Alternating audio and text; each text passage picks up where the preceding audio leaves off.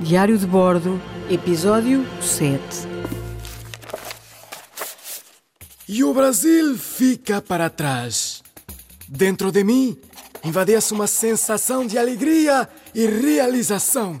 Esta paragem tinha sido muito intensa, cheia de novos contactos e novas experiências. Brasil era uma terra de alegria. No bolso, trouxe uma pena de ave amarela. Não sei que ave seria, mas era uma pena tão macia que a trouxe de recordação.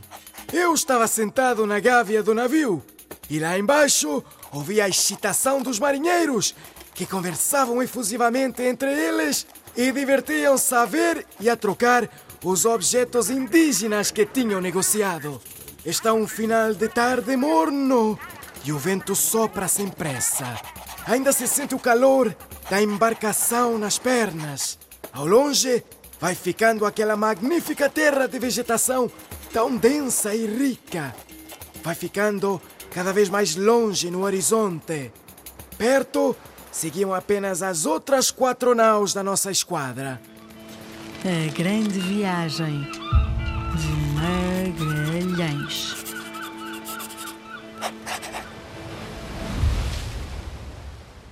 Mas a viagem não podia parar. O nosso capitão já tinha voltado ao comando e já tinha dado novas orientações à tripulação. Ele continuava seguro das suas decisões.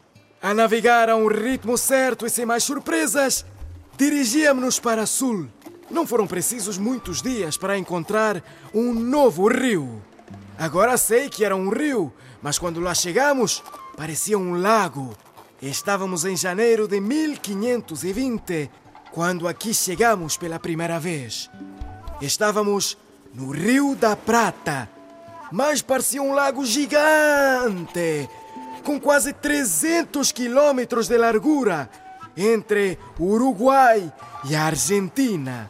Hã? Queres ir ver no mapa? Ok, eu espero.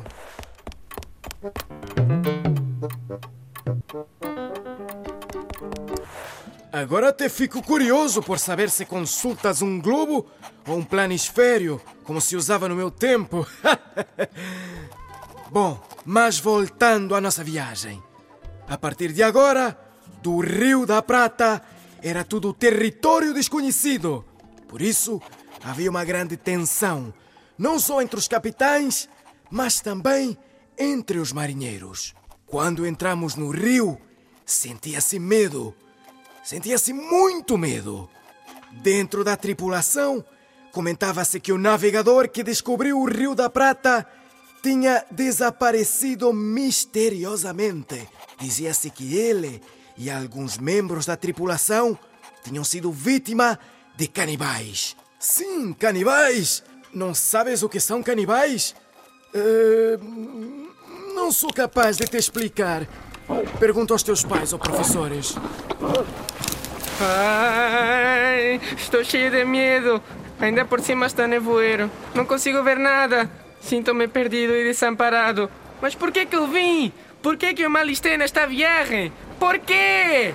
Podia estar em casa com mi morrer Marisol, a cozer sacas de sarapilheira e apanhar pimentos padrão. Em vez disso, estou aqui numa terra que nem sequer tem nome e que ainda por cima as pessoas desaparecem sem razão nenhuma. Cala-te! Cala-te já, que parvoíce! Já viste o que estás aí a dizer? Tu vais na maior expedição até agora feita pelo homem. Em vez de estares cheio de medinho, devias era estar cheio de orgulho. Coragem, marinheiro. Olha, imagina-te daqui a uns anos a contar estas aventuras aos teus filhos e aos teus netos. Isso se eu não for comido, entretanto. O medo era uma das emoções mais perigosas no navio. O medo apoderava-se dos marinheiros, deixando-os cegos e sem raciocínio, capazes das atitudes mais irracionais. E o pior de tudo, o medo era contagioso e tomava a tripulação num ápice. Mas Fernão de Magalhães, mais uma vez, se mostrava um grande líder. Ele era perspicaz, otimista, combativo e muito assertivo. Conseguia sempre impor a ordem e a confiança na tripulação. Os homens estavam assustados, mas a viagem não podia parar. Navegando sempre com a costa no horizonte, o mau tempo tinha chegado e teimava em ficar.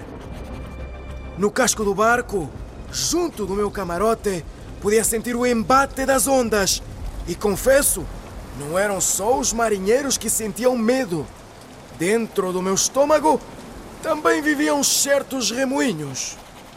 Mas entretanto ouvi gritos e novamente uma grande agitação. Corri e logo percebi que os homens tinham avistado duas ilhotas cheias de animais. Não se percebia bem que animais eram. Eram grandes, pareciam gordos e muito pouco suaves a andar. Pareciam vacas, mas deitadas, e tinham uma pele muito brilhante. Não tinham penas e as suas cabeças não eram de vacas, nem tinham chifres. Oh! E ali muito perto, nos penhascos, podíamos avistar patos. Quer dizer, uma espécie estranha de patos. Talvez gansos. Sim, gansos. Mas maiores e com o pescoço mais curto. Umas penas lustrosas, brancas e pretas e pareciam pequenos armários a andar. Mamma mia! O que estaremos nós prestes a descobrir nesta grande viagem de Magalhães? Agora, tenho a certeza que não vais perder o episódio número 8. Assina Antônio Pigafetta, com dois T's, que sou eu.